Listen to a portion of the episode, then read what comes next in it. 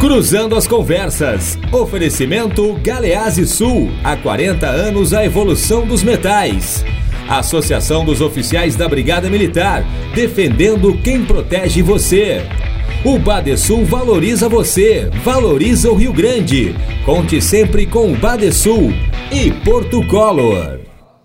Boa noite, eu sou Guilherme Macalossi, começa aqui na RDC TV mais uma edição do Cruzando as Conversas, o seu programa que analisa os assuntos do momento, sempre com a perspectiva dos nossos convidados. O nosso programa é um oferecimento da Associação dos Oficiais da Brigada Militar e do Corpo de Bombeiros, defendendo quem protege você. De Galeazzi Sul, há 40 anos, a evolução dos metais. Porto Color, soluções gráficas. A Porto Color atendendo através do WhatsApp. E também de Badesul Desenvolvimento. Badesul valoriza você, valoriza o Rio Grande. O Rio Grande ao lado dos gaúchos em todos os momentos, principalmente dos mais difíceis. E o Badesul está sempre ajudando no desenvolvimento do nosso trabalho, com investimento, inovação e muito trabalho. Com este propósito, o Badesul contribui para o crescimento do Rio Grande do Sul e, junto com você, luta para superar todos os desafios. É pensando nisso e no desenvolvimento que o Badesul oferece oportunidades de financiamento para produtores rurais, municípios e empresas nos mais diversos tamanhos e setores. A gente valoriza você, valoriza o nosso estado. Badesul, governo do estado do Rio Grande do Sul, novas façanhas. Você pode nos assistir pelos canais 24 e 524 da Claro Net TV e pelas redes sociais arroba RDCTV Digital. Nós estamos em todas as plataformas, no Facebook, no Twitter, no Instagram. Não deixe de mandar a sua mensagem, a sua contribuição é muito importante. RDCTV, emissora digital, que está através de todas as suas plataformas levando conteúdo para os nossos telespectadores. Na edição de hoje do nosso programa, vamos analisar aí o comportamento e os processos decisórios uh, das uh, lideranças políticas que estão à frente do combate à pandemia que resulta, obviamente, na crise generalizada que nós estamos observando. Crise política, crise econômica, crise social, crise sanitária.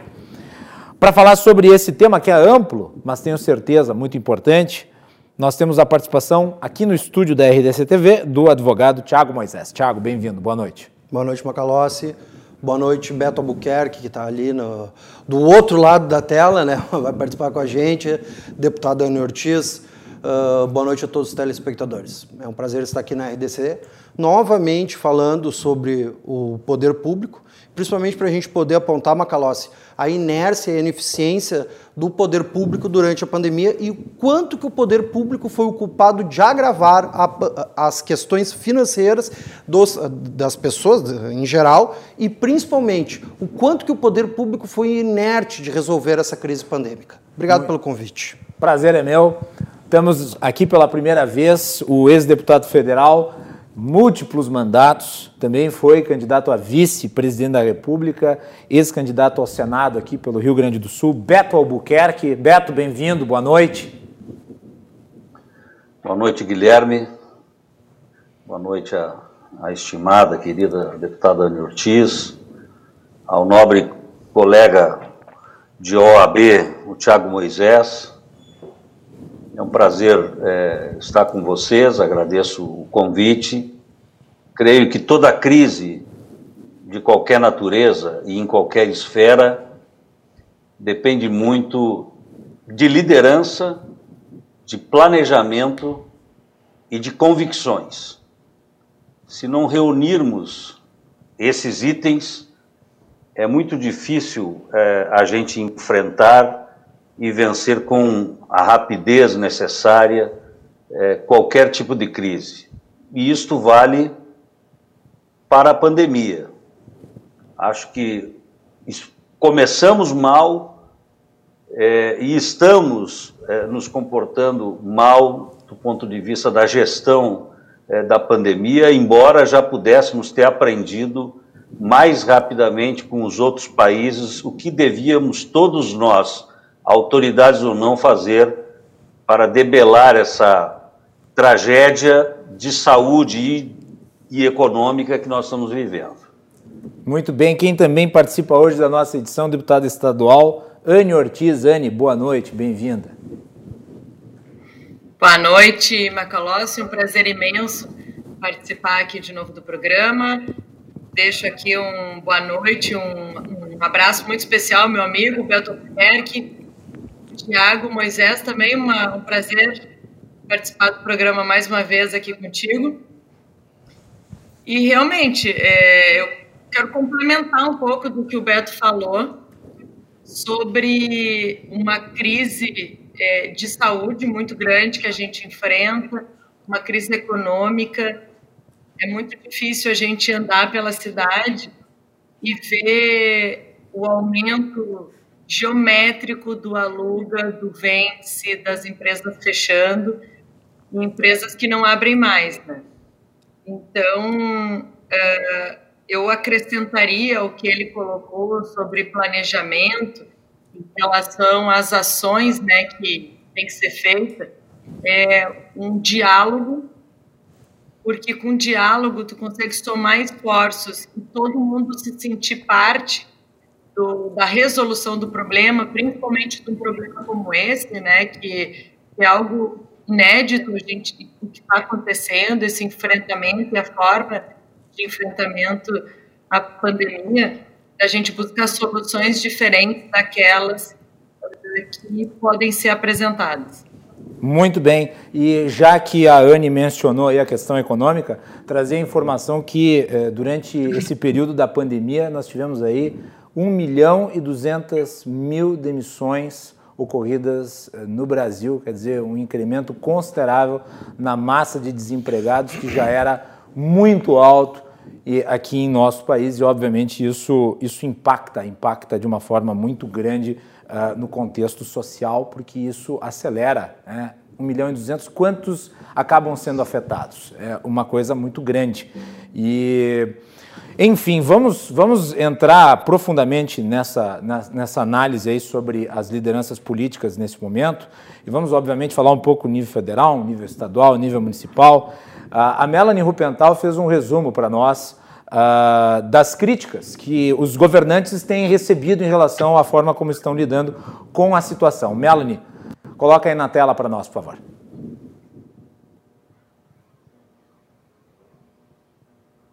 tomar diversas decisões que geraram impactos na vida, economia e saúde da população. Muitas dessas escolhas sendo feitas no escuro ou não de dados e tiveram repercussões negativas e críticas na sua atuação. Nesse cenário, nenhuma esfera saiu ilesa das ponderações. No âmbito federal, o maior peso das críticas foram direcionadas ao presidente Jair Bolsonaro. A atuação do governo federal deixou a desejar na gestão da crise da saúde pública entre escândalos, decisões controversas e falta de estabilidade no Ministério da Saúde. Declarações com falta de empatia com as vítimas. E daí? Lamento. Quer que faça o quê? Eu sou Messias, mas não faço milagre. Incentivo a medicações sem comprovação científica e incentivo também a aglomerações foram pontos que levaram a postura do presidente a ser rechaçado no nível nacional e também internacional. Pensando no âmbito estadual, o plano de distanciamento controlado do governo Leite manteve bons números nos primeiros tempos.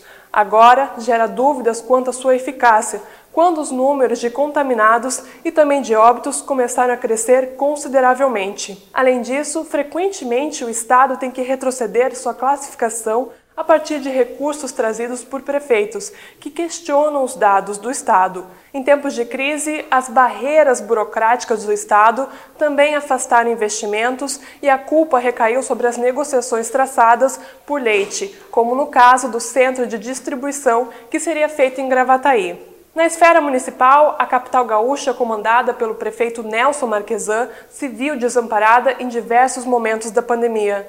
Durante a crise sanitária, o prefeito foi amplamente criticado após investir um alto montante público em publicidade e propaganda. As medidas mais duras de isolamento e restrição do comércio, decididas por Marquesan, segundo os críticos, poderiam ser remediadas se houvessem uma melhor gestão da crise e preparação do município O prefeito chegou a dizer que hospitais de campanha não eram necessários em Porto Alegre, classificando a estrutura como puxadinho. Essas eram as informações de hoje. Voltamos contigo aí no estúdio Macalossi. Então veja, críticas não faltam para uh, os gestores, os administradores públicos. Eu vou começar pelo, uh, pelo ex-deputado Beto Albuquerque, porque inequivocadamente o governo federal tem uma importância muito grande na elaboração de estratégias conjuntas de ações uh, no combate à pandemia. Me parece que durante um período considerável de tempo, a, o governo federal, a despeito de decisões do Supremo Tribunal Federal, resolveu se eximir de qualquer tipo de responsabilidade. Qual que é a tua avaliação, Beto, em relação ao papel que o governo central tem na coordenação dos esforços do combate à pandemia? Primeiro, destacar que é, é bastante fácil criticar o gestor público, mas é difícil também ser um gestor público é, quando você enfrenta uma pandemia sobre algo é, desconhecido, né, ou pouco conhecido, da sua abrangência, da forma concreta de transmissão. É, isso é uma, é uma dificuldade é, realmente concreta. Segundo, nós somos um país que temos uma organização centralizada na União em quase tudo. E a saúde não é diferente. O Sistema Único de Saúde ele tem no Ministério da Saúde o seu pilar principal, da onde partem todas as veias de recursos, de planejamento, de orientações para os estados e para os municípios, inclusive para a rede privada uhum. é, hospitalar. As diretrizes elas são é, centralizadas nos diferentes órgãos que estão no Ministério da Saúde. Portanto, quando você recebe é, uma pandemia dessa magnitude, porque a gente fala dos nossos problemas, mas eu quero é, é, fazer um parênteses importante. Infelizmente, os nossos problemas não são só nossos. Todos os países do mundo estão passando por recessão, por desemprego, por prejuízos imensos e com muitas mortes, exceto naqueles países em que houve uma organização é, única e os encaminhamentos também foram únicos, as ordens foram unificadas, planejadas conjuntamente e pôde, em alguns casos, é, controlar a proliferação do vírus e, portanto, a sua contaminação mais rapidamente, o que é importantíssimo para a recuperação econômica. Porque quando você não tem uma gestão unificada, e no caso do Brasil, que tem o SUS, como eu disse, centralizado no Ministério da Saúde, você tem muitos problemas. Primeiro, porque os estados que estão vivendo as dificuldades da pandemia e os municípios que vivem a realidade da pandemia começam a tomar decisões, na medida em que o governo federal não tomou as suas decisões como poder centralizador e central da organização é, da política de saúde pública vou dar, vou no dar Brasil, um exemplo, por exemplo. Beto, por... vou dar só um exemplo aqui correlato a isso que você está mencionando, que é a questão do Ministério da Educação. O Ministério da Educação deveria estar, nesse momento, trabalhando junto com as secretarias estaduais e com o conjunto de municípios para estipular políticas eh, de maneira a possibilitar que os alunos da rede de ensino público tenham acesso a aulas enquanto não se volta com as escolas em si. Até agora não foi, não, foi, não foi feito nada disso, ou pelo menos foi feito muito pouco. Nós tivemos só recentemente a discussão do Fundeb, por exemplo.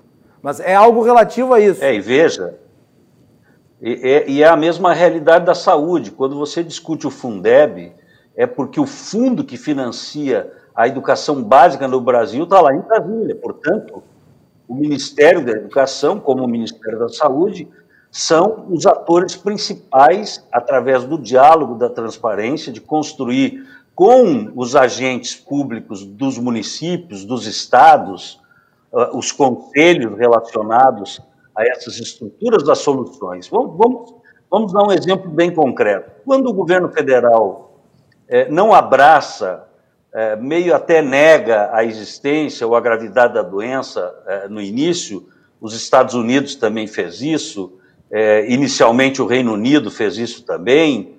é, e posteriormente foram mudando de ideia, nós perdemos, é, nesse período, é, por exemplo, o controle dos aeroportos. Quanto tempo o Brasil levou para fechar seus aeroportos ou para fazer é, é, o cuidado de testar febre, de álcool, avaliar a procedência de cada passageiro que entra, entravam no, no nosso país? Quanto tempo perdemos para fazer isso? E o vírus ele não vem sozinho no avião, ele não anda sozinho no ônibus, ele não anda de carro, de moto, de bicicleta e nem anda a pé nas ruas das cidades. Nós, nós somos os veículos de transportes desse vírus.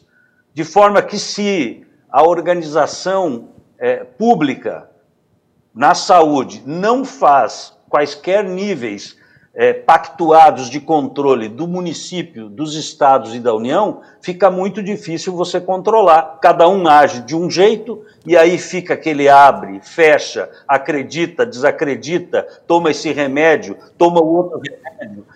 Por aí, é por aqui, e nós daqui a pouco vamos perder o ano todo, com consequências talvez irreparáveis, é, em muitos casos, tanto na economia, na vida é, na vida do empreendedor, é, na vida do trabalhador e assim por diante. Afora o esgotamento que já estamos vivendo aqui em Porto Alegre e na região metropolitana de leitos de UTI. Nós estamos entrando nesse momento para um período muito triste, que é o período de alguém ter que arbitrar quem vai para o leito da UTI e quem não vai, e muitos que poderão morrer daqui para frente é, sem, sem tratamento né, sem tratamento, como já vimos em outros casos. E, e para encerrar essa primeira parte, eu queria só dizer o seguinte, Guilherme: uhum.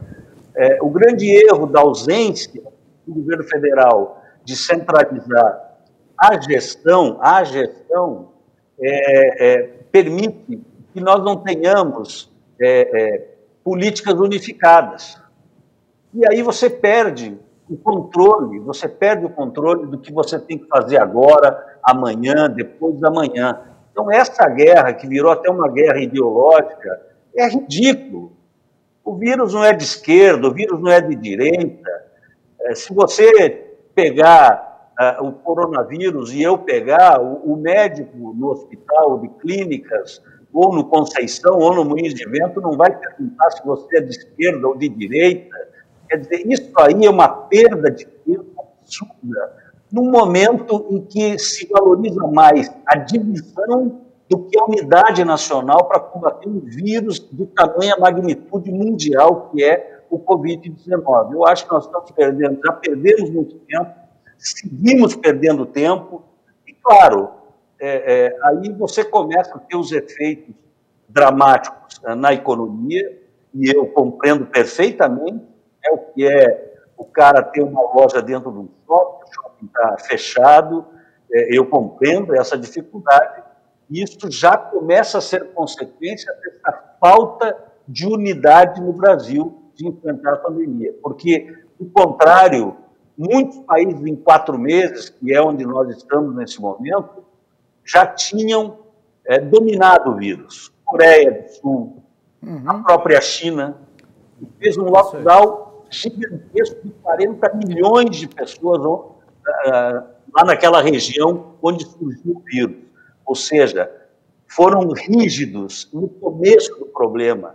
Né?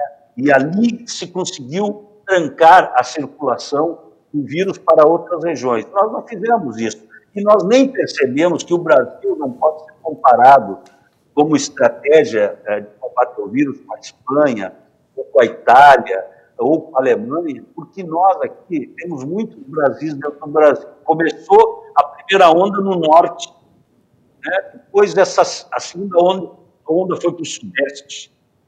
Agora nós estamos vivendo a onda do sul, a onda do centro-oeste, ou seja, picos, crescimento e redução de casos de morte são completamente distintos no Brasil. Quem acreditou que ia ter uma onda só no Brasil todo, errou, errou feio errou o planejamento, ou não pensou, ou faltou quem pensasse exatamente a realidade brasileira. Então, os preços que estamos pagando de vidas, de desemprego e de colapso econômico, de recessão, são muito caros, porque agora resta ao país socorrer as pessoas pessoas com auxílio emergencial, socorrer as microempresas com empréstimo facilitado, sem burocracia. Do contrário, nós vamos viver longo período né, crítico, que não interessa a ninguém, pelo menos aqueles que gostam verdadeiramente do Brasil, que não estão preocupados apenas com a disputa política. Tiago, hoje o Rio Grande do Sul teve o recorde de mortos, né? foram 69. Macalossi, entrando no que o deputado falava e tentando pontuar e corroborando, inclusive, com o deputado, eu acredito que existem três pilares que são uh, que somam-se à letalidade e agressividade do vírus, que fazem com que o país esteja nessa uh, nesse momento terrível. O Grande Sul, por consequência, e Porto Alegre também.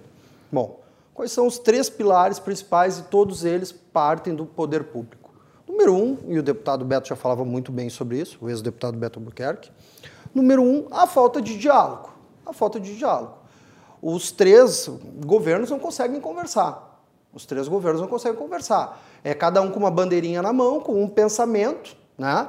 E falta o diálogo. Junto com a falta de diálogo, vai também outra coisa que o deputado Beto já falou também. A, o mau planejamento. O mau planejamento. Eu, com todo o respeito e com todos uh, os reveses que eu tenho com o governo federal, eu acho que era o único que tem um planejamento. Um planejamento que eu acho que é errado, inclusive, vou deixar bem claro aqui. Mas ele tinha um planejamento, ele achou que era uma gripezinha, ponto final. O resto fica mudando de ideia de uma hora para outra. E o terceiro problema, que eu considero, e aí puxo para os nossos pagos, é a má versação do dinheiro público.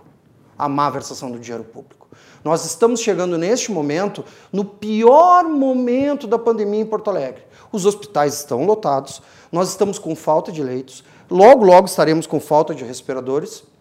Não foi feito um, um hospital de campanha, Muitos dizem que nem precisava fazer hospital de campanha porque tem muitos hospitais por aí que poderiam ser utilizados. Né? Não se foi feito aumento de leito nenhum, o que se fez foi redimensionar os leitos, redimensionar os leitos, e paralelo a isso se pegou dinheiro do Fundo da Saúde para se investir em publicidade. Então, esses três pilares somados a um vírus, que esse sim não é culpa de ninguém, né? Somado a esses três pilares, gera uma crise pandêmica sem precedentes. Sem precedentes. E como bem dizia a deputada Ana Ortiz, as empresas estão quebrando. Sim, as empresas estão quebrando. Mas tem o outro lado da moeda também.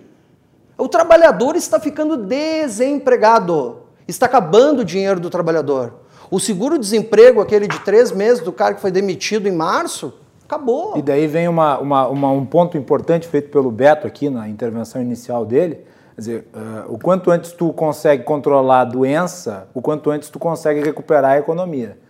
E aqui nós não fizemos nenhuma coisa nem outra. Né? Não teve planejamento nenhum. Então a gente chega nesse momento, uh, acho que o, aqui em nível municipal, o Marquesan começa muito bem, muito bem mesmo. Ele, ele tenta parar. Eu faria um lockdown no início, mas pelas conversas que eu tive com todos o, o pessoal da saúde, claro, né? eu sou advogado, mas eu ando com o pessoal da saúde e eles disseram que o correto seria fechar tudo no início. Mas tudo bem, ele tentou fechar. E depois ele começa a se perder, faz um abre e fecha, não investe na saúde pública de Porto Alegre.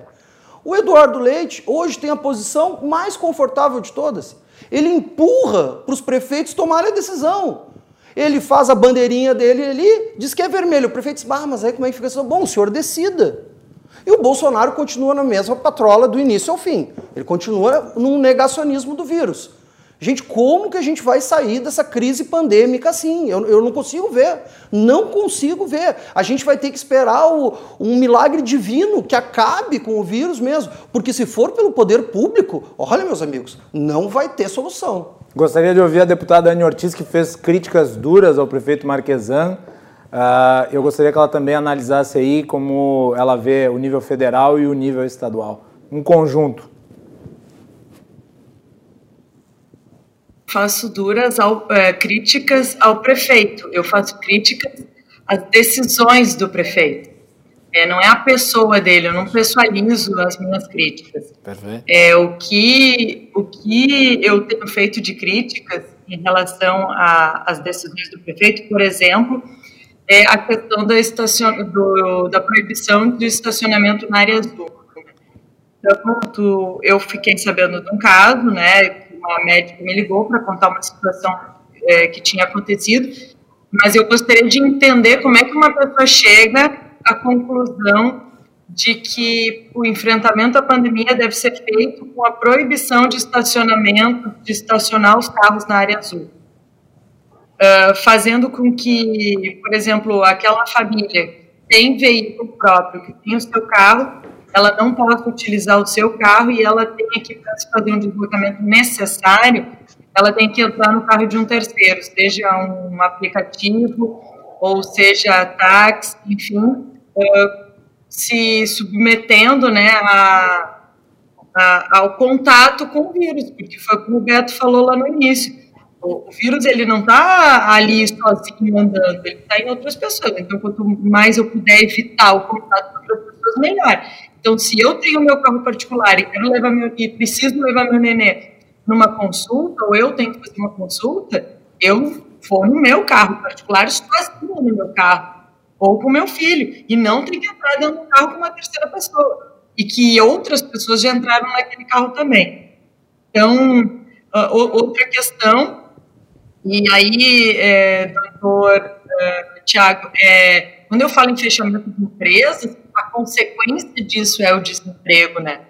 Então, uh, é um exemplo que, que eu vi ontem, e não vi só ontem, eu vi diversas vezes, mas ontem chamou muita atenção, é, os trabalhadores da, que, que, trabalham nas obras da Prefeitura de Porto Alegre, é, trabalhando normalmente, inclusive sem uso né, da, de máscara, mas as obras da Prefeitura seguem em ritmo normal, até um pouco mais uh, avançado, né, visto que tem um número menor de pessoas transitando na rua, Anne, e as obras o, acabam ficando. Viu, Anne? O, o, o, vírus aqui, aqui no Rio Grande do Sul, em Porto Alegre em particular, ele adotou um, um, um modo de um comportamento muito extraordinário. Os cientistas estão até avaliando aí, porque ele só incide sobre trabalhadores operários de obras privadas.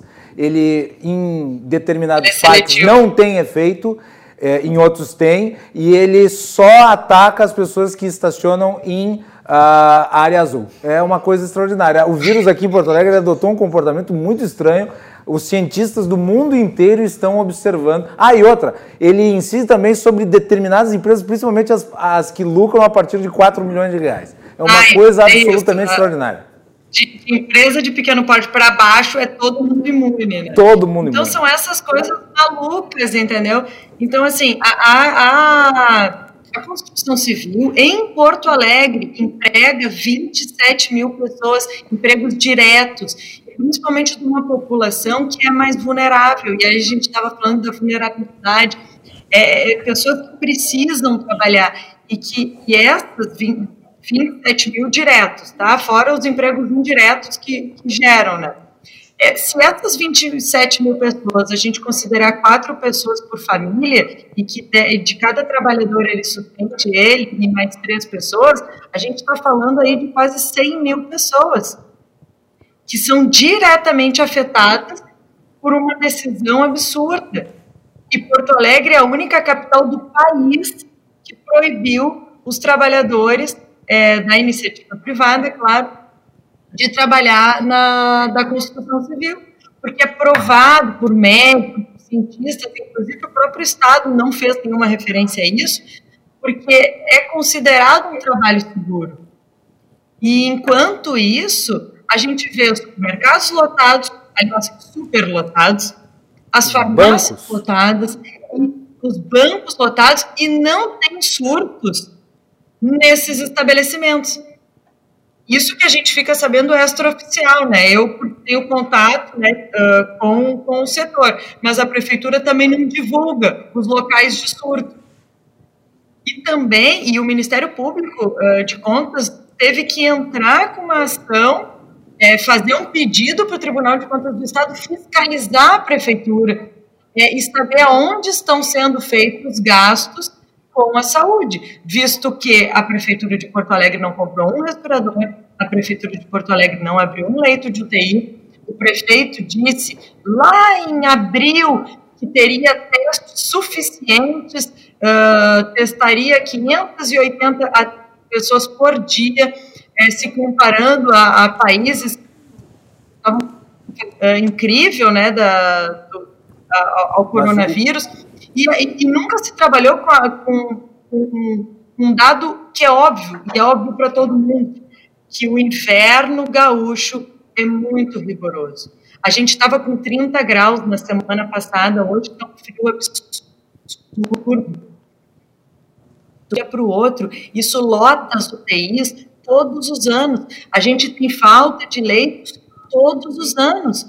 O Beto sabe disso, porque nós, como políticos, muitas vezes as pessoas eh, só enxergam eh, essa possibilidade de ter com recorrer, de ter com quem falar, de ter com quem escute elas, porque ficam amontoadas nas recepções e nos corredores dos hospitais sem acesso a leito. E morre muita gente todos os anos. E eu não estou aqui dizendo que o, que, que o vírus ele uh, não tem que ser levado a sério. Não é uma gripezinha é muito sério e dependendo do, uh, de doenças pré-existentes, da idade, a gente já viu que em pessoas idosas é muito mais severo. É, é, é, é, muito perigoso esse vírus, é muito perigoso mesmo. Não pode ser tratado como uma gripezinha ou como algo que não tem tanta importância como foi tratado lá na frente, principalmente por parte do governo federal. Mas, ao mesmo tempo, a gente tem que entender as características do nosso país e do nosso estado, trazendo aqui para os Pampas, é, a forma que nós devemos enfrentar isso. Tu, tu acreditas, uh, Anne, tu acreditas que o governo estadual deveria rever alguns, uh, alguns dos parâmetros do modelo de distanciamento social que vem, se, vem sendo tão criticado? Eu acredito que sim. Eu ia dizer isso. Eu tenho uma irmã que mora fora e lá, dia 14 de março, eu lembro perfeitamente, e aí tem até o WhatsApp aqui para me ajudar a recuperar a memória.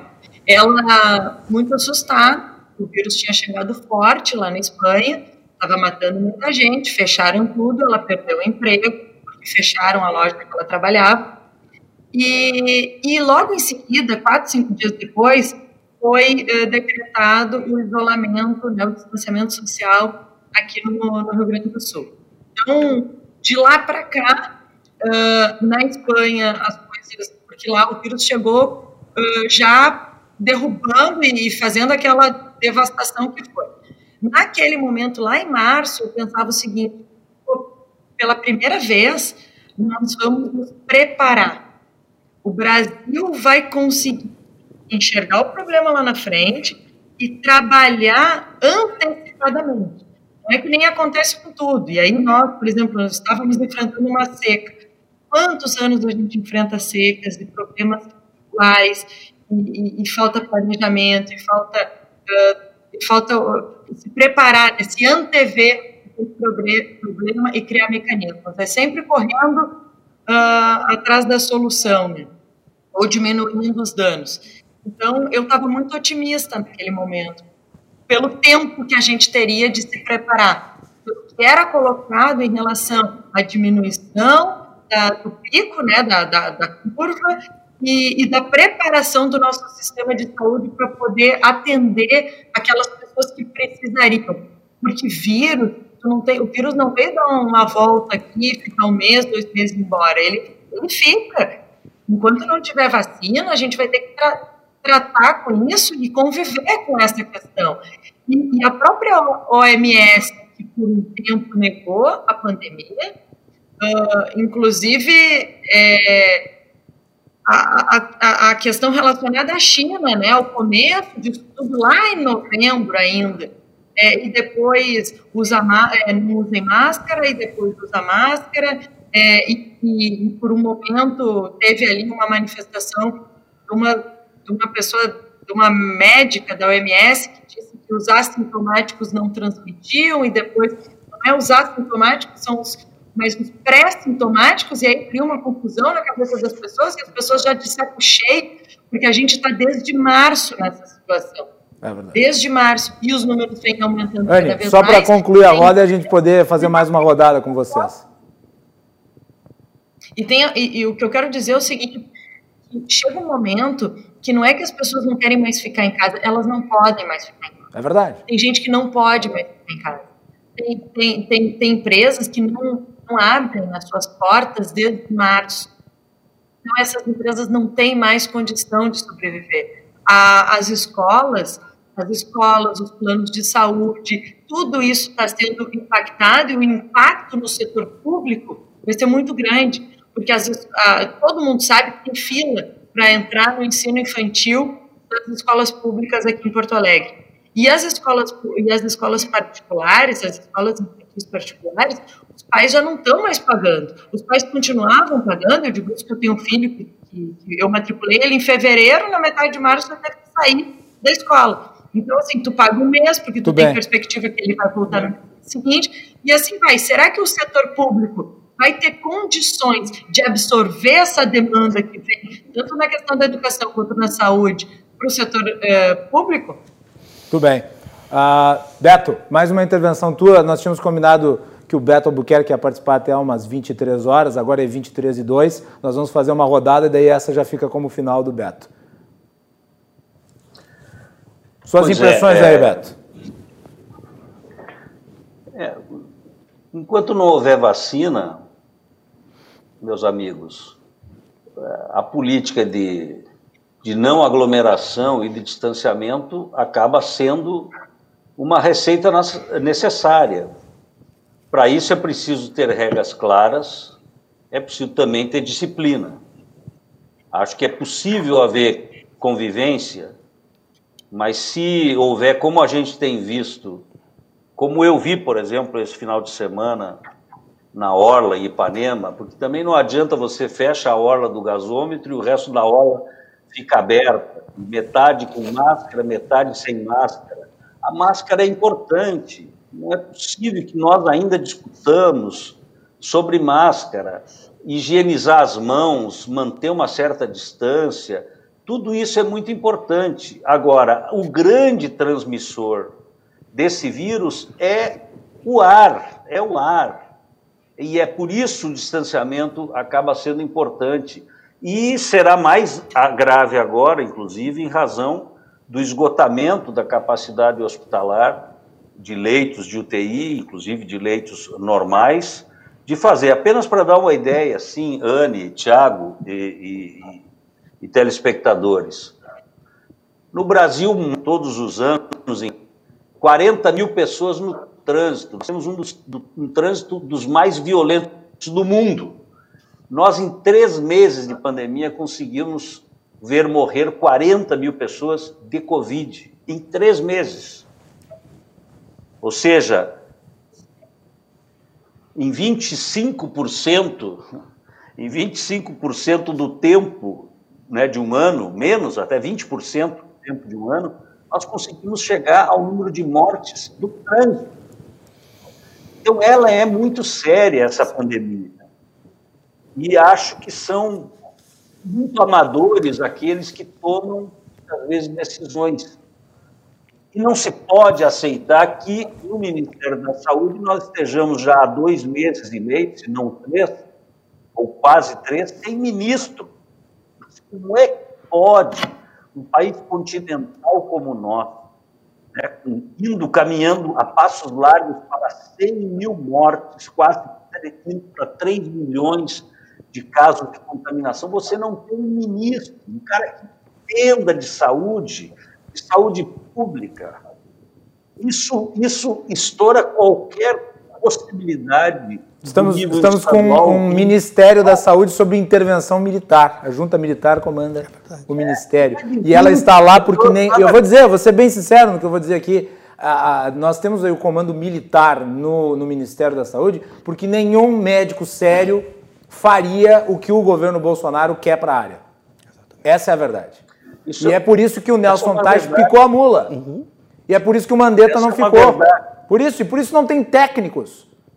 Por isso não tem técnicos, médicos, é especialistas, infectologistas. Tem um monte de milico. Mas lá atrás, mas lá atrás quando o Gabardo estava é, na equipe do Mandetta, ele mesmo disse que não, em relação ao fechamento do Rio Grande do Sul, né, da, da, que a gente está tá vivendo até hoje, que talvez fosse um pouco antecipado, prevendo que ali na frente teria sim que ser feito algo e aí a gente teria um tempo muito esticado, porque quando fechou a gente tinha uh, um ou dois ou pouquíssimos casos é, de contaminação comunitária, né? Então, é, tem, ele chegou a colocar isso.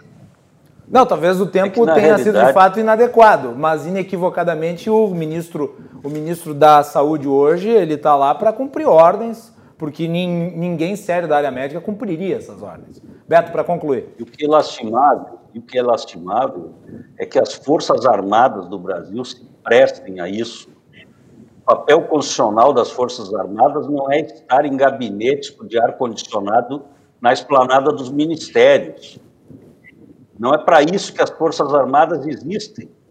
Elas existem para manter a integridade nacional, proteger as fronteiras, por onde, por onde entram as drogas, as armas, o contrabando, o roubo de cargas, e não virarem burocratas de partido político ou de governo. Então, é um caso quase raro no mundo hoje de pandemia a presença de Forças Armadas, de 7, 8 mil integrantes das Forças Armadas na esplanada dos ministérios, nos diferentes ministérios. É um desvirtuamento, além, evidentemente, de não permitir.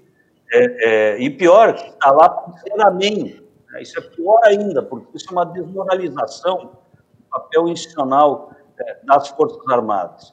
Eu, eu, eu acho que nós não temos como separar, nesse momento que nós estamos vivendo, nós, o leite derramado já derramou, nós estamos em quatro meses é, de graves é, problemas. A onda, inicialmente, as autoridades tivessem actuado uma unidade séria desde o começo do de março para cá, teriam compreendido rapidamente que o Brasil não teria uma onda só, como todo em outros países, e por óbvio, países menores. Né? Nós não tivemos, é, é, essa capacidade de discernimento e, e, as ondas estão acontecendo em diferentes estados. Lá no norte, onde foi uma devastação que, todo, que chocou a todos nós brasileiros, as coisas já se acomodaram, os números já estão caindo, né, e agora a onda chegou por aqui. Eu não sei se nós fechamos muito precocemente e se isso, se não tivesse feito, nós eu, não estaríamos... Eu me pergunto daí o seguinte, né? E se não tivesse fechado? Será que essa onda é, que agora chegou não, ter, não teria chegado antes e permanecido até agora?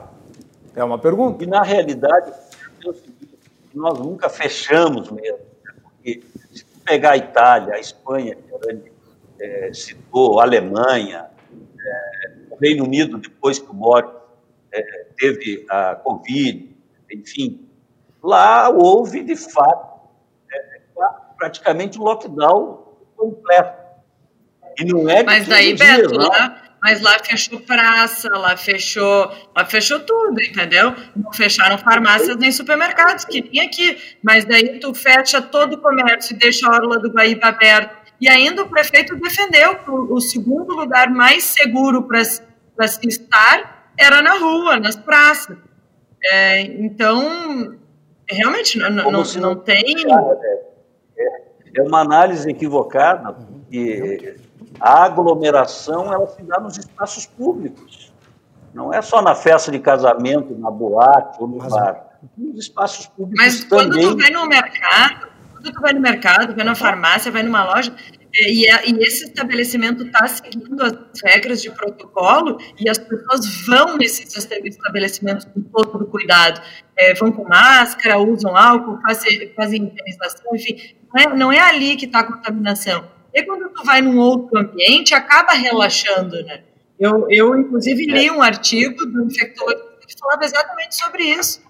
Mas, Anne, Anne uh, e aí corroborando com o que o Beto estava falando, se nós, no início, em março, tivéssemos feito um lockdown mesmo, lockdown mesmo, por março até abril, bem fechado, ficássemos dois meses fechados, tá? E nesse período a prefeitura de Porto Alegre tivesse gasto uh, aumentando os leitos, tivesse comprado respiradores, tivesse feito um hospital de campanha, a situação não estaria um pouquinho melhor agora?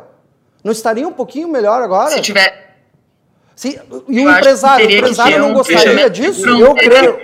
Fechamento de um um dos principais problemas, na minha avaliação, foi o seguinte: a gente fechou e a gente não sabe, a gente não soube abrir. A gente não soube abrir uhum. porque nós não temos teste, nós não temos rastreio, nós não temos coisa nenhuma. Nós porque quando plano. reabriu, todo mundo sabia, todo mundo sabia. Tem, que... É só olhar lá no... É só olhar lá no portal da transparência. Ah, no site da Protempo, que tu vai ver que Porto Alegre tem um monte de testes. Não, agora, não, o Porto Alegre testa muito pouco, uh, uh, uh, Anne, testa, testa muito pouco. pouco. Mas, mas, tem, mas tem teste. Não, tem, tem teste, pouco, mas testa mas pouco. Teste. Eu tô falando testagem em massa, que é uma coisa que não existe no Brasil. Concordo, testagem em massa não existe no Brasil. Então, nós devíamos ter testagem, nós devíamos ter rastreio, nós não temos coisa nenhuma. Nós reabrimos porque, bom, porque a necessidade de reabrir por ser um país pobre se impôs. E aí reabriu sem estruturação do serviço público de saúde, sem coordenação de trabalho, sem testagem, sem rastreio. Bom, só podia dar no que deu. É porque não tem plano, Macalossi. Não tem plano nenhum. se, se fecha e se abre, não tem plano. Não tem plano, não tem plano, não tem plano se fala que tem teste, mas não se testa. Não se, não se testa a, as pessoas que tiveram contato com, com uma pessoa que foi é, testada e, e, teve o resultado positivo, não se faz esse o, o caminho do vírus, não se coloca essas pessoas uh, para fazer isolamento. Isso não foi feito em momento algum. Eu, eu, acho que lá atrás, quando fechou tudo, eu, eu, não, eu não discordo que, que tenha que, que, que foi importante é, esse, esse fechamento mas, mas esse fechamento não pode durar até agora. Não, porque quando tu fecha, tu tem que imaginar tempo. que tu tem um período de tempo para fechar. Isso. Tu não pode fechar para sempre. Então, quando tu fecha, tu tem que planejar como é que vai ser esse fechamento. O que, que nós vamos fazer nesse período em que está fechado? eliminar a circulação do vírus. Claro. Isso. É. Agora, o que, que a gente vai esperar? Não, isso também... O que a gente vai esperar de uma prefeitura que não testa... Não, não testa nem os trabalhadores da área da saúde do HPS. Bom, como é que vai testar todo mundo? Minha Eles gente, não testam ninguém. Pessoal, o papo tá ótimo, é 20, 13, 13. Beto, eu gostaria, Veja, de, Beto, gostaria de agradecer. O Beto tinha conversado com ele que a gente ia até às 23. Já é 23 e 13. O Beto decide se ele quer problema, permanecer, tá, ele se despede. Está agradável o debate. Está agradável o debate, não tem problema. Embora o tema seja espinhoso e, e triste né, da gente é, discutir né, pelas mortes, pela dificuldade que os nossos profissionais de saúde estão enfrentando, a quem eu me solidarizo é, plenamente, os familiares daqueles que partiram também, precisamos nos é, solidarizar, e é preciso, neste momento, ter regras claras, mas tem uma regra que nós, em qualquer circunstância de abertura planejada, que até hoje houve pouco planejamento, como já constatamos aqui, né, que haja um certo distanciamento das pessoas, porque nós somos o veículo de transporte do vírus. É. Eu não posso, eu não, eu não posso, eu não poderia jamais trazer para minha casa o vírus, um pai de 84 anos, uma mãe de 80, né, minha filha que tem artrite reumatoide infantil, é imunodeprimida. Quer dizer, eu sei que eu preciso, para cuidar da minha família, eu tenho cuidar de mim. Então, eu me exponho, dentro do possível, é, muito cautelosamente. Bom, essa é a minha realidade, que não é a realidade da maioria da população, é que precisa trabalhar. Aqueles que trabalham em áreas essenciais, como citamos aqui, supermercados, farmácias, mesmo a construção civil, que eu também acho que poderia estar operando com os cuidados regrados e devidos e bem planejados, é, é, esses não tem como fazer escolhas, então eles têm que ser testados, eles têm que ser monitorados. O transporte público tem que ser monitorado. Demoramos muito é, para estabelecer regras, e quando estabelecemos regras, ao invés de estabelecer padrões de higiene dentro dos ônibus, tanto para os passageiros quanto para o cobrador, o motorista, e mesmo na, na, na higienização do próprio veículo, nós aqui decidimos é cortar pelo meio. Olha, só sobe X cara e tal, mas sem higienização não adianta nada. É verdade. Exatamente, é concordo. É eu tenho, eu tenho um exemplo dentro de casa. Né? Ah, Beto. A minha uh, mãe, a minha mãe Anne, nós não vamos trabalha, ter, né, Anne, de frente. Anne, eu vou Oi. ter que te interromper. Conta a história na volta do intervalo, porque nós já estouramos claro, o tempo claro. muito ainda. Beto, eu gostaria de te agradecer muito essa participação. Ah, e, por favor, participe em outras ocasiões aqui do nosso programa. É um prazer ouvi-lo. Estarei sempre aberto aqui a, aos convites para participar de outros debates. Agradeço o convite, agradeço muito a, a companhia da deputada Ana Ortiz, né, a quem eu admiro e, e, e gosto muito, o Tiago Moisés, né, com quem também compartilhamos uh, ideias, agradeço a audiência de todos, e vamos, vamos ter que seguir em frente agora, talvez com menos vai e vem e mais certeza, porque não se enfrenta inimigo em guerra, em pandemia, sem convicção e certeza do que tem que se fazer. Eu acho que está faltando discernimento e certeza né, no, em muitos dos nossos gestores. Quem tem certeza, quem tem informação e tem discernimento, tem menos dificuldade de errar. Agora, tem que dialogar. É isso aí. A gente tem duas orelhas né, e uma boca só para ouvir mais e falar menos. E o gestor público é o cara que mais tem que ouvir antes de tomar decisões. Um Beto, abraço a todos, muito obrigado. Obrigado, Beto. Vamos fazer um intervalo. Na volta, nós continuamos aqui no programa com a Anne Ortiz, deputada estadual, e também com o Tiago Moisés, advogado, aqui no estúdio comigo. Nós vamos continuar falando aí sobre uh, este problema aí, a crise uh, gerada pelo coronavírus. Fiquem conosco, já retornamos.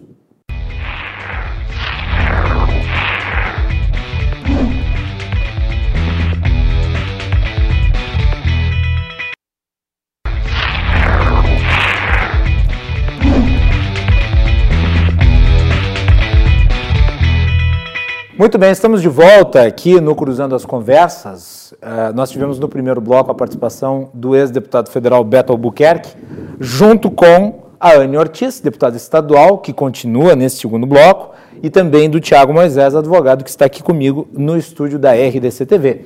Você pode nos assistir pelos canais 24 e 524 da NET e também pelas redes sociais, no Facebook, também no Instagram no Twitter e no YouTube. Não deixe de mandar a sua mensagem. Nosso site é rdctv.com.br. Você confere ali as notícias do dia e também as colunas minhas, do Armando Burdi, do João Carlos Silva. O nosso programa é um oferecimento da Associação dos Oficiais da Brigada Militar, defendendo quem protege você. Galeazzi Sul, há 40 anos, a evolução dos metais. Porto Color Soluções Gráficas, a Porto Color atendendo através do WhatsApp tem os serviços da Porto Color na sua casa. E também Badesul Desenvolvimento. O Badesul valoriza você, valoriza o Rio Grande. Conte sempre com o Badesul. Antes de passar a palavra de volta para os meus convidados, eh, eu vou responder aqui os comentários do Marlon Gama.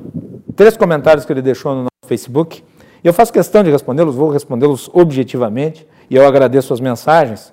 Eh, ele faz algumas perguntas. A primeira. Se máscara, álcool gel e isolamento social funcionassem, o Eduardo Leite não tinha pegado o Covid ou ele não cumpriu as regras? Então, a primeira pergunta, a resposta é a seguinte.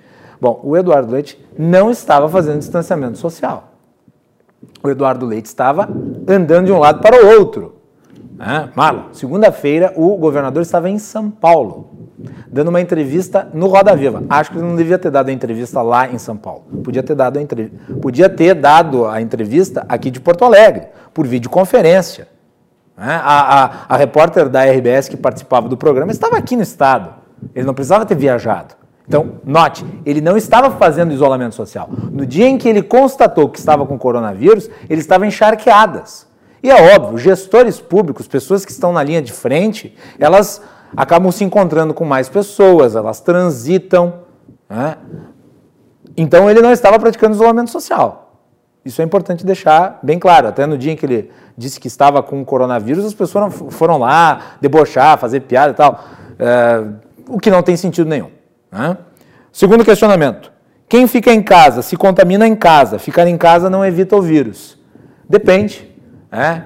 Nós temos que considerar a taxa de contaminação geral do vírus na sociedade. É óbvio que se as pessoas ficarem mais em casa, elas vão se contaminar mais em casa, porque elas não, não vão estar na rua, não vão estar no supermercado, não vão estar no shopping, não vão estar no cinema, não vão estar nos parques. A questão é, dentro do contexto social amplo, dentro de casa, a taxa de contaminação geral é maior ou, ou menor? É isso que deve ser considerado. E a última pergunta é: onde está o dinheiro destinado aos governadores e prefeitos para combater a pandemia? até o último, uh, até o último relatório que eu tinha olhado, o governo federal tinha destinado em verbas para a saúde, do Ministério da Saúde, um terço daquilo que havia sido estabelecido. Ou seja, não é muito. Muito bem. Anne Ortiz e Tiago Moisés estão aqui comigo. Anne, tu ias contar aí a tua experiência pessoal, uh, o último assunto que nós estávamos abordando no bloco anterior. Eu gostaria que então tu nos contasse.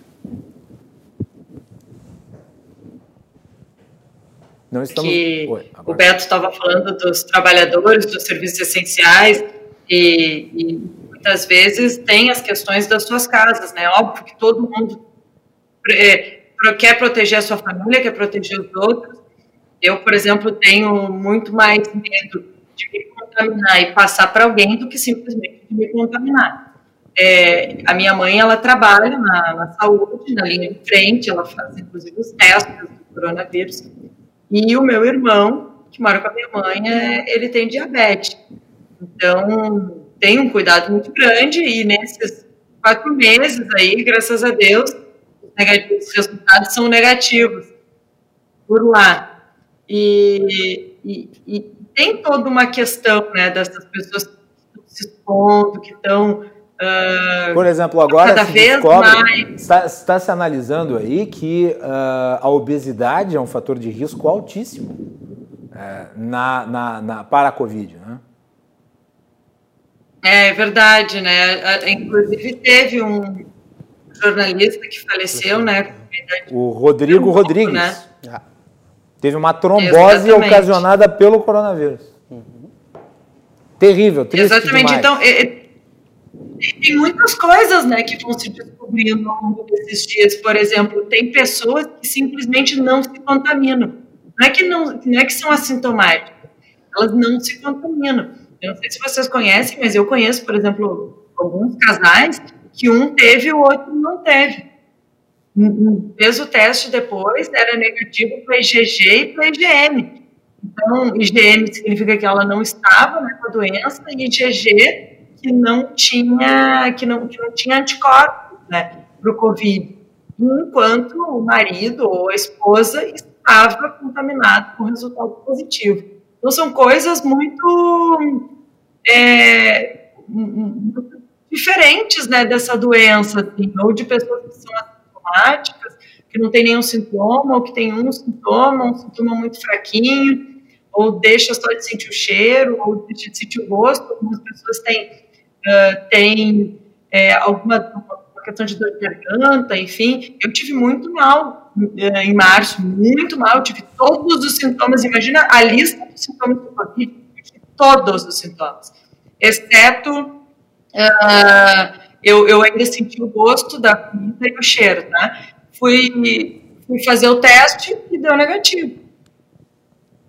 Então, era uma virose, outra coisa. Então, é, é, algo muito. É, é, só, só para concluir, Thiago, é algo ainda muito novo. Sabe? Nem, nem a, a, a, os médicos ainda têm um consenso geral. Né? Sobre o que nós estávamos falando antes da, da questão nacional, o vírus foi politizado, isso não tem como negar. E o tratamento também foi politizado. Vai lá, Thiago. Não, eu concordo com a deputada. Agora, esse fato que ela falou, né, uhum. que a deputada Anne mencionou aqui, que é um vírus muito novo, eu acho que é importante dizer isso. É, o fato do vírus ser muito novo significa que provavelmente as medidas de contenção ao vírus vão ter que ser na base do acerto e erro. Hum. Né? Quer dizer, muitas coisas não vão dar certo. E é por isso que vai ser necessário. E não é feio tu dizer que errou. Exato. O, o importante é ouvir é e aprimorar. Exatamente. E eu acho que, que ser transparente, principalmente com a sociedade, porque a gente está todo mundo junto. Está todo mundo junto nessa guerra, enfrentando o mesmo perigo. Então, é, é isso que às vezes eu, eu vejo por parte. Desculpa interromper o Thiago aí, que, é que tu tocou no. Eu é que interrompi. Sem problema. Eu é que interrompi, eu é que interrompi. Sabe o que, que é, Thiago? É que é o seguinte, é isso que eu vejo por parte, muito por parte do prefeito de Porto Alegre, que agora ele diz, ah, eu só vou fazer lockdown se tiver o apoio, mas para todas as outras medidas não teve o apoio, ou não foi conversado com os setores, ou não, ou não tem um, um, uma forma de tu sentar na mesa e dizer, olha, pessoal, naquele momento que era tudo desconhecido, a gente teve que fazer isso. Agora vamos abrir, vamos tentar. E as decisões são políticas. Tu abrir um comércio ou não abrir um comércio baseado no faturamento é uma decisão absolutamente política, não é uma decisão científica, uma decisão que tenha algum método de contaminação ou alguma questão relacionada administração. É única exclusivamente decisão política. Vai lá, Tiago. E as decisões políticas, deputada Anne, do prefeito de Porto Alegre, elas corroboram um entendimento que eu tenho desde o início da pandemia. O prefeito de Porto Alegre não tem um plano definido. Ele não sabe o que ele está fazendo. Uma coisa é a gente ter um plano, errar o plano e mudar. Outra coisa é a gente não ter plano absolutamente nenhum. Eu trabalho na minha advocacia com trabalhadores da área da saúde, eu convivo com os trabalhadores da área da saúde. Desde o início da pandemia, se sabia do problema que tinha nos hospitais. Nada foi feito em relação a isso. Se sabia que iam faltar EPIs, porque já se faltava EPIs ao natural. Ao natural. Não se foi investido inicialmente em EPIs. Se sabia que a testagem era a forma mais fácil de prevenir, pelo menos, o trabalhador que estivesse doente. Ele e seus familiares. Eles e seus familiares. Hoje, a gente pegando no âmbito municipal, os trabalhadores do HPS não estão recebendo testagem. Um outro grupo hospitalar Imagina, grande, que, que é, é um escândalo. Não, é um escalho. Um Isso tinha que dar prisão ao gestor. Usar fundo, fundo municipal da saúde, para propaganda, com todo respeito. Isso tinha que dar prisão, prisão ao gestor público que faz isso. Isso é um absurdo. Quantas pessoas. É um deboche com a população, né? O empresário está fechando o seu comércio. O trabalhador está perdendo o seu emprego. O profissional da saúde, que já era desvalorizado completamente, virou herói para muita gente agora, para mim sempre foi, virou herói agora, né? salários pequenos, jornadas altas, sem EPIs, sem EPIs, e agora um trabalho sobrecarregado e nem testagem recebe, e o dinheiro vai para publicidade. Me diga, deputado, se isso é um plano isso para mim não é plano nenhum, é como eu disse no início. Olha, o Bolsonaro tem todos os problemas. Eu, eu, discordo em gênero, e número e grau de como ele conduz essa questão. Mas pelo menos ele tem um plano. Ele, ele é firme e convicto no erro. Exatamente, mas pelo menos ele tem um plano. O prefeito de Porto Alegre não tem plano nenhum. Nenhum. Vai lá, mas, deputado. Na entrevista, na entrevista essa do, do governador, que ele, uh, do Roda Viva, né, que ele foi. Muito infeliz a entrevista. É, é, mas ele falou lá que o governo federal tem um amplo uh, diálogo né, com o Estado do Sul, que está ajudando com recurso, está ajudando com equipamentos. O governo federal está fazendo, apesar do comportamento, eu acredito grifar, apesar do comportamento do presidente, o governo federal é quem tem salvado as pessoas e principalmente aquelas pessoas que precisam com esse recurso, que não é muito, é pouco. Mas é que ele também é o único que pode fazê-lo, é, né, Anny? Quer dizer, o Estado não pode contratar dívida. É o que tem. Sim. É, mas o que eu quero dizer é o seguinte: o Estado podia, pelo menos, não inscrever em dívida ativa as empresas que não conseguiram pagar o ICMS, por exemplo. Perfeito, não, isso é verdade. Ou não usar esse dinheiro em publicidade. Então, assim, o Banrisul, o que, que o Banrisul, um banco público, fez pelos gaúchos, pelas empresas gaúchas, desde o pequeno até o, o maior. Eu não peço discriminação. O maior, um dia foi médio, o, médio de pequeno, e eu espero que todos um dia possam crescer. O que, que foi feito?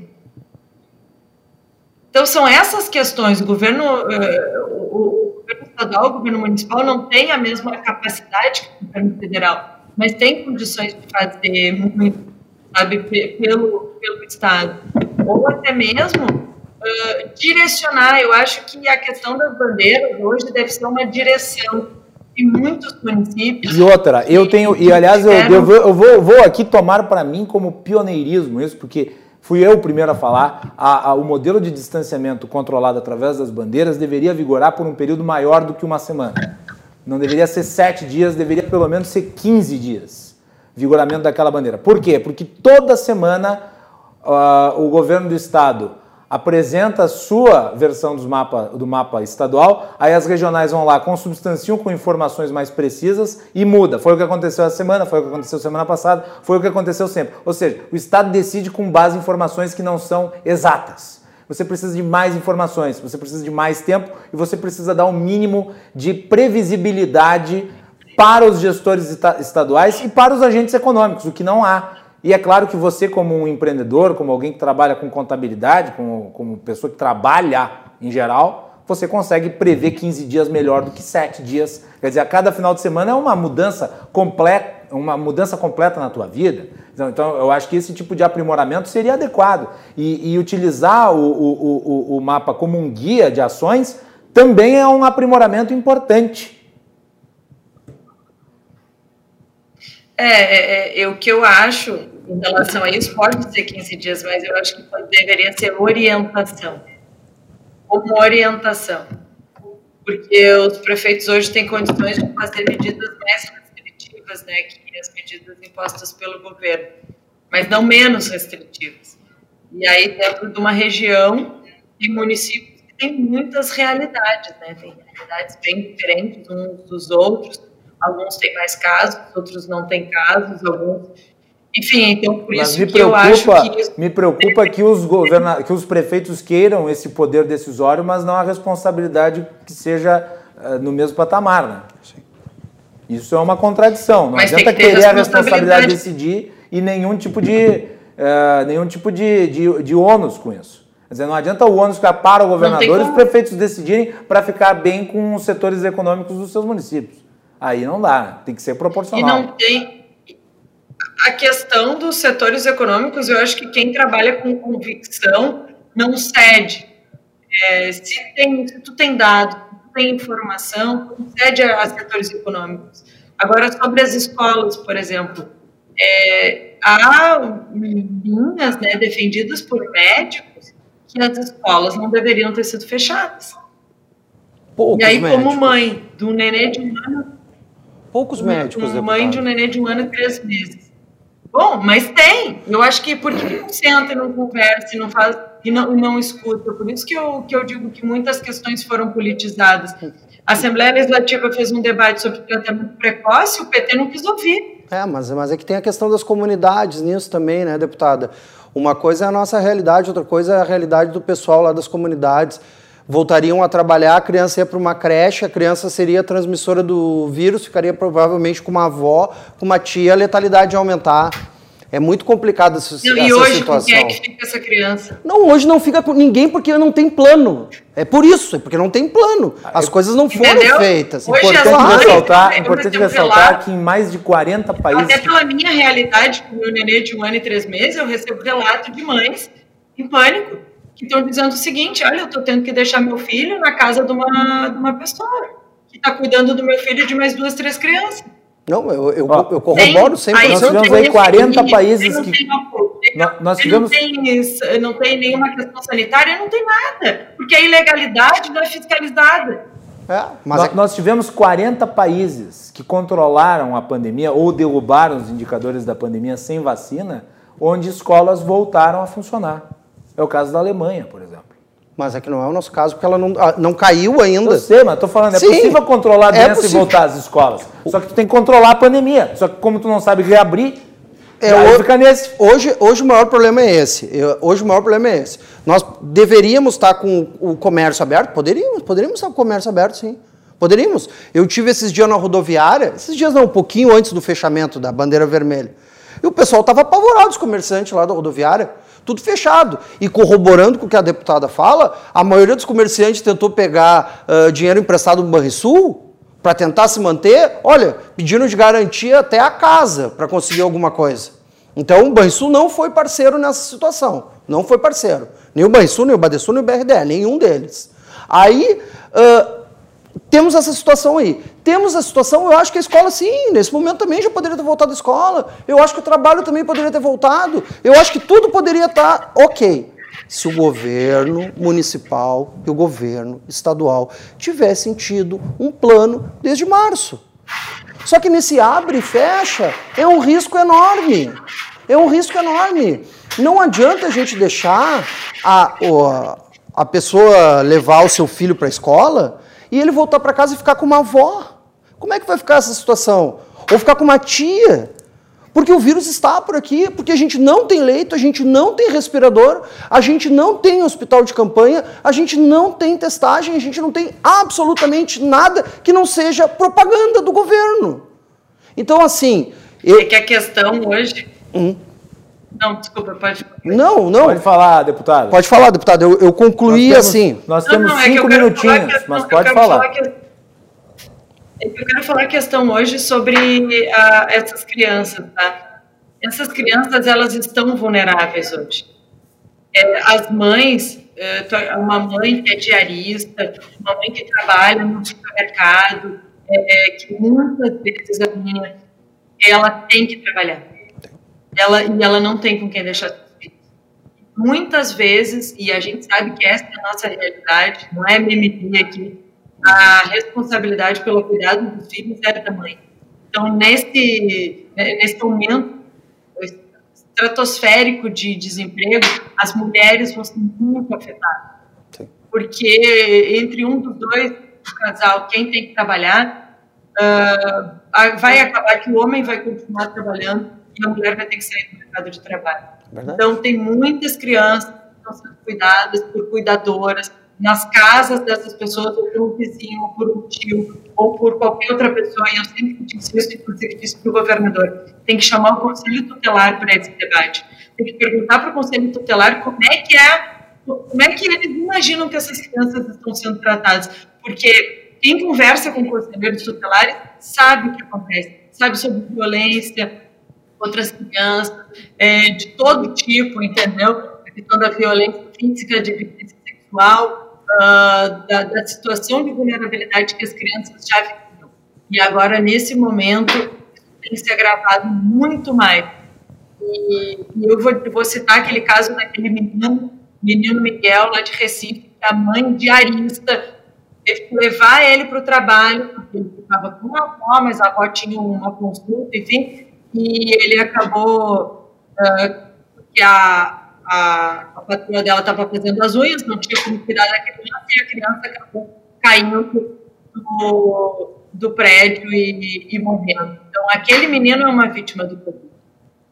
Muito é, é uma vítima do, da, do que está sendo feito para combater o Covid. Ana, Anne, obrigado pela tua participação hoje aqui uh, no nosso programa. Nós já estamos estourando o horário do segundo bloco.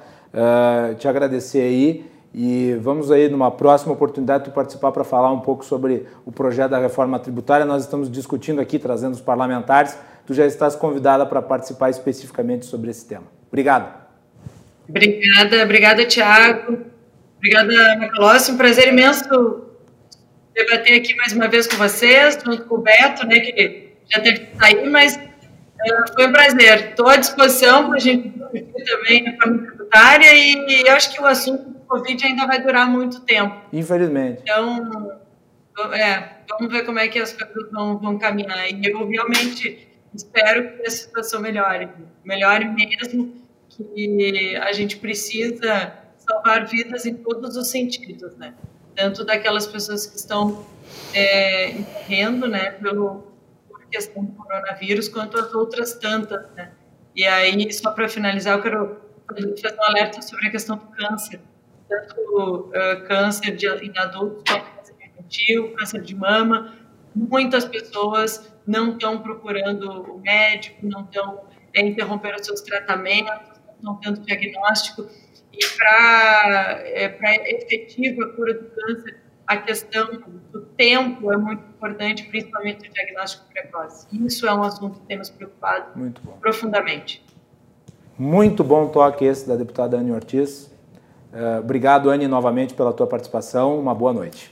Tiago Moisés. Obrigada. Boa noite. Boa noite. Tiago Moisés, obrigado. Obrigado pelo convite, Macalossi. Deixar um abraço à deputada Anne Ortiz, ao deputado Beto Albuquerque, ex-deputado. É um prazer sempre debater com figuras ilustres, eh, figuras que têm um grande entendimento, né? Eles foram, gesto, foram e são gestores públicos, né? Então eles sabem. Eu sempre disse aqui nessa bancada que é muito fácil eu, como cidadão, só apresentar crítica e crítica e crítica, né? Mas eu sempre tento apresentar algumas soluções também. Queria só finalizar uh, no momento que o Brasil fecha 80, quase 89 mil mortos, né? Uhum. E o Rio Grande do Sul bateu mil, quase 1.700 mortos, né? Eu queria finalizar uh, prestando a minha solidariedade a, e o meu luto, né? Uh, principalmente deixando um carinhoso abraço às famílias e vou deixar no geral, vou citar todas as famílias no geral, falando especialmente da primeira profissional de saúde que morreu aqui no Rio Grande do Sul, em Porto Alegre, que foi a Mara Rubia. Então, sintam-se todos abraçados. É uma situação muito difícil. O Brasil é o país que mais morre profissionais de saúde. Né? Então, cuidando da saúde de quem cuida da nossa saúde, nós vamos salvar vidas. Obrigado. Bela mensagem final e eu quero aqui é, externalizar também é, os meus sentimentos e eu posso dizer com toda a segurança que também o sentimento da RDC TV, é, nós precisamos apoiar os profissionais de saúde que são os nossos, é, os nossos soldados na linha de frente no combate à pandemia e infelizmente essa informação que o Tiago traz aí da mortandade nos profissionais de saúde, ela é alarmante e, e, denota como nós estamos despreparados ante esse desafio e como por isso nós temos que valorizar ainda mais o trabalho deles. Né? Então, como é que é o nome dela? Mara Rúbia. Mara Rúbia, sentimentos à família da Mara Rúbia é, e que nós não temos tantas pessoas aí nessa área uh, sendo vítimas dessa doença. Voltamos para o último bloco com o João Carlos Silva.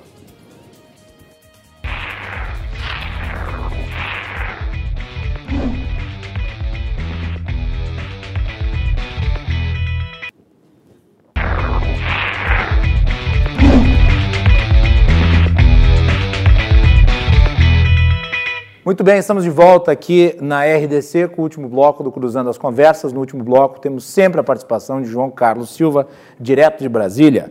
O nosso programa é um oferecimento do Badesul. Badesul valoriza você, valoriza o Rio Grande. Conte sempre com o Badesul. De Galeazzi Sul, há 40 anos, a evolução dos metais também de Portocolor. Portocolor Soluções Gráficas, atendendo através do WhatsApp, tem os serviços da Portocolor na sua casa. E de Azof BM, Associação dos Oficiais da Brigada Militar, defendendo quem protege você. João Carlos Silva, de Brasília. Bem-vindo, João. Boa noite. Boa noite, Macalós. Tudo bem? É, nós estamos aí uh, num cenário complicado, né, João? E às vezes a atenção do do, do, do, do presidente, do seu filho, se voltam para assuntos que não lhe dizem respeito, como é o caso da eleição americana. Hoje nós tivemos aí mais uma situação muito ruim, né? Com o Eduardo Bolsonaro uh, apoiando o Donald Trump, uh, se intrometendo nos assuntos internos dos Estados Unidos. Uh, ele que quase foi designado como embaixador brasileiro nos Estados Unidos. Eu gostaria de saber, João, uh, nessa sua intervenção inicial aqui na edição de hoje do Cruzando, como é que está o clima em Brasília em relação a isso? Porque o Eduardo parece que ainda não, não tirou da cabeça uh, o cargo que havia lhe sido prometido. Diplomaticamente, muito ruim. É. Porque você não pode dar palpite em eleição de países é, é, que tem ligação com o país mesmo não tendo, na sua eleição presidencial, opinando, dizendo que, que um candidato é melhor que o outro. Eu acho que nós temos aqui no, no país situações muito mais complexas para serem resolvidas pela classe política, e o deputado Eduardo faz parte dela, do que se meter nas eleições americanas. Até porque você já viu aí nas redes sociais, já viu aí os comentários de de políticos americanos condenando a atitude do deputado Eduardo Bolsonaro. É, o, o, quer dizer, né, Mazalossi, o, o, a embaixada dos Estados Unidos é, não saiu para o Eduardo, mas o Eduardo não saiu da embaixada, a embaixada não saiu dentro dele. Esse é o problema. Ah, o, o problema aqui, né, não é a, a questão da relação Brasil-Estados Unidos que tem que ser próxima. Os Estados Unidos é um, um país importantíssimo. Eu sempre repudiei os anti-americanos, porque eu acho que o anti-americanismo é uma, é uma doença terceiro-mundista subdesenvolvida intelectualmente. Né? Agora, a gente não pode estabelecer uma relação diplomática com base nas paixões pessoais dos governantes. As relações devem ser relações de Estado. E se Biden vencer a eleição, e ninguém sabe qual vai ser o resultado da eleição americana, se Biden vencer, o Brasil tem que ter boas relações com Joe Biden, não apenas com Donald Trump. Sim, o, eu disse tempos atrás aqui na, na RBC se você faz uma campanha ostensiva contra um candidato que está concorrendo com o Trump, você corre risco de depois ir com o rabo no, no, entre as pernas, é, cumprimentá-lo e pedir é, apoio logístico, apoio institucional, apoio comercial. E não é assim. Você tem que definir a eleição é, nos países com medindo o, o temperamento é, institucional. Você não pode dizer que o governo vai ganhar a eleição por causa disso, daquilo. Não é por aí. Tem uma situação difícil, né? uma situação meio complicada. Que foi o que aconteceu na Argentina. Né? O, o, Bolsonaro se meteu na eleição argentina, causou um, um climão que perdura até hoje. É, no, no, perdura até hoje a questão da Venezuela também, né? Quantos votos, caiu, né? quantos votos tu acha que o Eduardo Bolsonaro vai conseguir para o Trump, João? Rapaz, eu acho que se ele bem trabalhado, talvez o dele só, né? João, vamos falar um pouquinho sobre Augusto Aras. O Augusto Aras participou de um painel online e daí ele deu uma declaração que já está sendo tomada aqui uh, uh, por muitos como uma ação ou pelo menos como uma intenção contra a Operação Lava Jato. Ele disse que é hora de corrigir os rumos para que o lavajatismo não perdure. O Eduardo Aras, o procurador, ele não deixa de ter as suas razões. Porque quando você combate uma situação que já estava, nós comentamos isso ontem aqui, uhum. já estava muito em evidência, o Augusto Aras ele tomou para si as questões da República, dizendo que eh, precisa medir com certos aspectos essas questões todas da Lava Jato. Até porque, não sei se você já acompanhou, o presidente da Câmara pediu para que as buscas no, no gabinete do deputado Paulinho da Força e da deputada Piauí, da deputada Regiane, uhum. fosse anulada.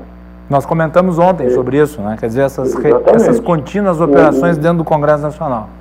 Sim, essas, essas situações dentro do Congresso Nacional estão, estão causando uma, uma, um, diversos impactos institucionais sérios é, é, entre os poderes.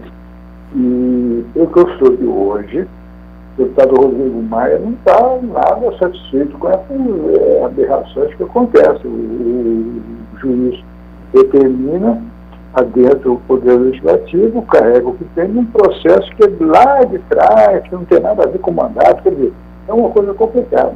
O, o procurador Augusto Aras, na minha opinião, a pessoa está no papel dele, eu acho que ele, ele, ele é, vai causar impacto muito difícil, mas ele vai perdurar com a sua com o objetivo dele, que é, é, como ele sempre disse, né, colocar óleo na casa. Muito bem, vamos ver no que, que vai dar. Uh, por último, João, nós temos mais uma notícia e ela é relativa a um assunto que nós já tratamos aqui ontem também, que é uh, esse, uh, esse conflito que antecede a disputa pela Câmara dos Deputados uh, e que gerou um racha uh, dentro de um grupo que é muito segmentado. E agora, aparentemente, segundo o que informa o Gerson Camarote, que é colunista da Globo News, uh, depois da saída do DEM e do MDB, também haverá uma defecção no Centrão com a articulação de um outro grupo de partidos aí, que uh, estariam se organizando para formar um bloco inseparado, o PTB e o PROS. E aí, João? E, e, o objetivo é claramente esfarelar, enfraquecer o Arthur Lira. É, o, o, a intenção, eu, eu, já vinha dito isso já, já, já aí, comentando com você, o, as duas candidaturas hoje, hoje, perdurantes aí na, na com, com, força política de levar a eleição da Câmara dos Deputados é de Baleia Rosa, do MDB, e de Marcos Pereira, dos Republicanos. O, a candidatura de Arthur Lira praticamente esvaziou e a candidatura de Aguinaldo Ribeiro também esvaziou junto. Por quê? Porque o, essa defecção dos partidos políticos é, é exclusivamente, não é questão de governo, é exclusivamente a eleição da mesa da Câmara dos Deputados. Porque todos sabem que o deputado Arthur Lira tem problemas é, na justiça. Uhum. Ninguém quer encarar um segundo Eduardo Cunha, o presidente da Câmara com saindo preso. Quer dizer, é, é, e o governo também, que abraçou a Lira no começo, não vai querer também é, cometer esse desatino e ter o carimbo na testa de ter apoiado um candidato com problema. Então, o que, que sobrou nessa história toda? O DEM, através do deputado Efraim, cujo pai também já foi presidente da Câmara, Santilho, ele tem discutido muito com o MDB e o MDB está muito próximo do deputado Rodrigo Maia. E o Rodrigo Maia vai fazer o seu sucessor, isso aí é óbvio, não tem nem o que discutir. É, tem a maioria dos votos, tem a maioria dos congressistas e, e, e tem o poder de comando da casa. E sobraram esses dois, Baleia Rossi e Marcos Pereira. Hoje, o cenário político de hoje é muito favorável ao deputado Baleia Rossi, pela compreensão do MDB junto ao governo de não ter cargos e está apoiando o, os projetos do governo na Câmara e votando 100%, junto com o governo, e essa interlocução muito próxima do deputado Baleia com o Palácio do Planalto. E detalhe, né, João, que eu acho importante, o deputado Baleia Rossi, ele tem se pautado uh, por um modo de agir muito discreto, o que ajuda bastante nessas horas. É, ao contrário do Arthur Lira, que se aproximou do governo e, e começou a tentar protagonizar, inclusive uh, se contrapondo ao Rodrigo Maia. Uh, e viu ruir ali uma parte importante uh, de, de, de, de, setores dentro do Congresso Nacional que poderiam eventualmente estar com ele numa disputa. Né? Foi com muita sede ao pote, em outras palavras. Exatamente. O MDB precisava dessa oxigenação com, com a mudança da, da presidência, com uma pessoa nova, de mentalidade nova, de projeto político novo, que é o deputado Baleia Rossi.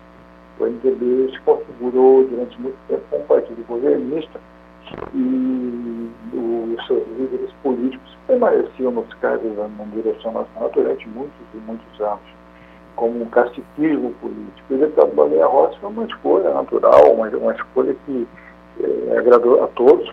E, como um articulador dentro do Congresso Nacional, um articulador muito forte, muito presente, e que o Palácio do Planalto se aproximou muito nos últimos dias.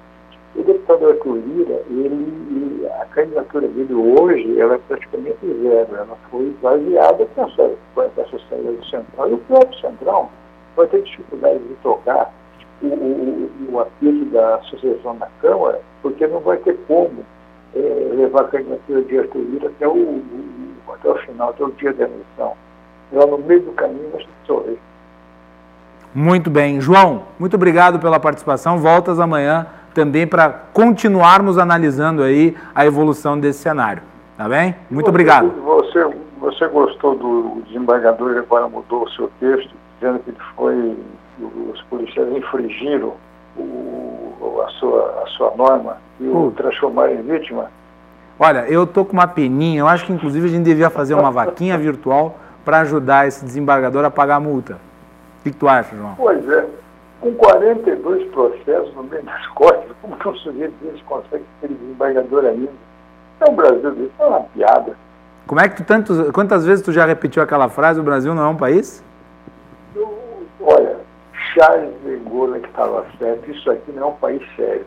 Como é que um desembargador com 42 processos continua? Aliás, é o seguinte, você, só tomando um tempinho rapidamente, o CNJ está de olho nos 42 processos que foram arquivados. Esse é o problema.